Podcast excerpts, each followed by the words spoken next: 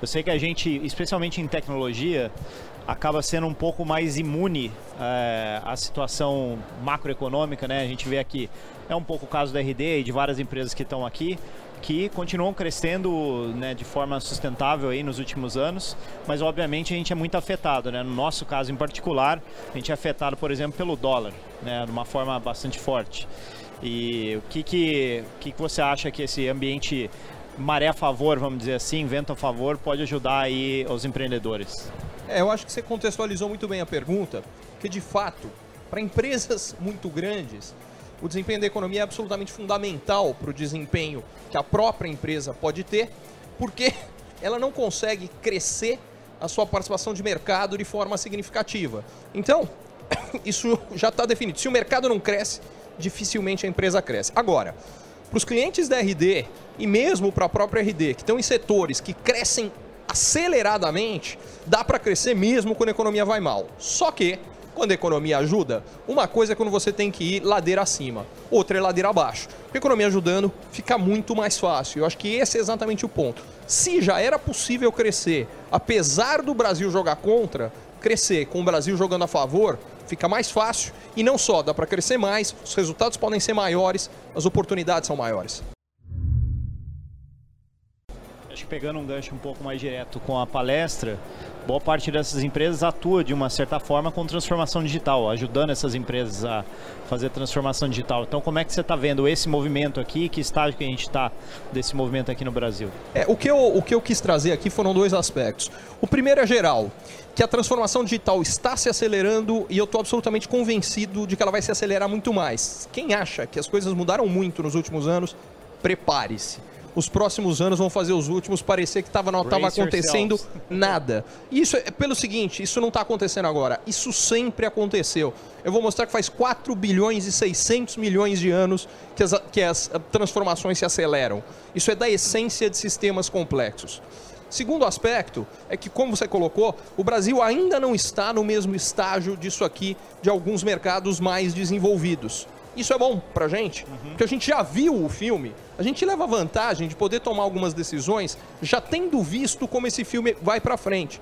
Resultado, as oportunidades ficam maiores e os riscos, principalmente, uhum. menores, por já ter visto alguns erros que foram cometidos no meio do caminho. É, tem um amigo meu que fala que a gente tem uma máquina do tempo disponível pra gente, né? Só dá uma, uma viajada para os Estados Unidos, você vê 4, 5 anos na frente, volta aqui e implementa, né?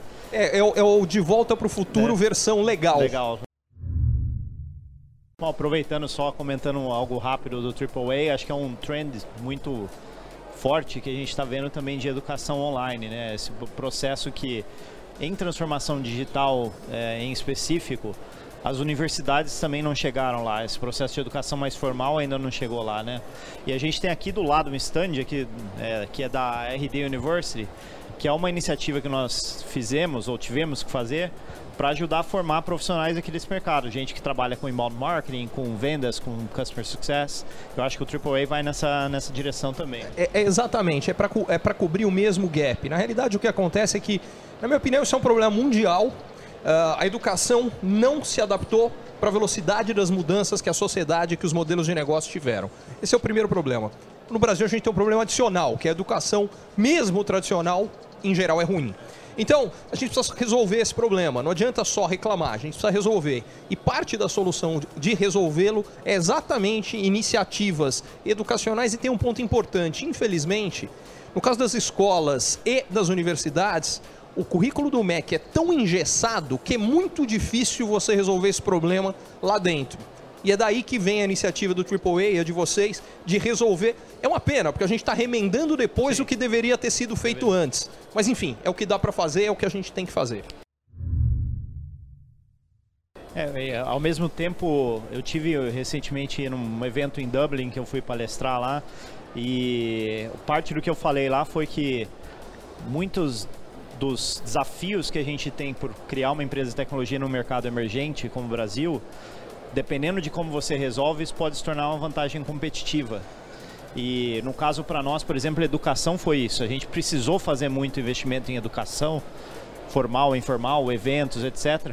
E hoje é uma vantagem competitiva da RD.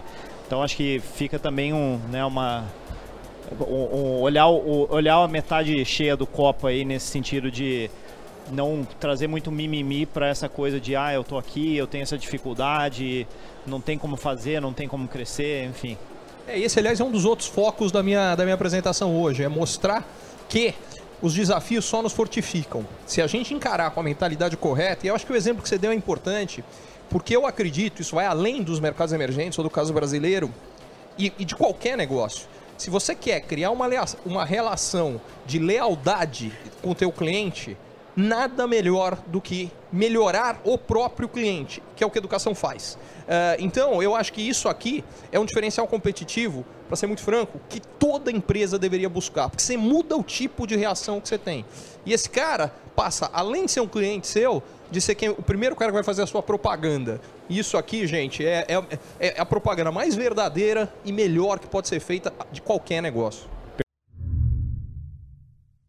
essa mudança um pouco sistêmica até de como as empresas estavam muito focadas naquela parte inicial do processo de aquisição de cliente, marketing, vendas, e hoje as melhores empresas do mundo, elas são empresas que trabalham muito bem essa jornada do cliente, entendendo que marketing e vendas é importante, mas é só o começo dessa dessa relação, né, que tem que ser duradoura, estável com É com porque no final das contas, as vendas são consequência de tudo de isso tudo que você isso. Construiu. E o problema é que várias empresas estão focadas na consequência, mas não na razão que torna a consequência possível. E elas às vezes conseguem, quando o processo de vendas é bem feito, até acelerar esse processo de vendas naquele momento mas ele não cria um processo sustentável de longo prazo de crescimento acelerado. Isso só acontece quando você está pegando todo o processo do que a gente pode chamar desse funil de vendas e até antes do cliente chegar lá, você de fato fortalecer a relação em todos os níveis. E o único instrumento que funciona para todos os níveis do funil é, é. educação. É entregar algo que você está dando extremamente valioso e que no fundo você não está cobrando diretamente ali, mas você está gerando uma relação melhor que possibilite isso tudo. Perfeito, assina embaixo disso aí.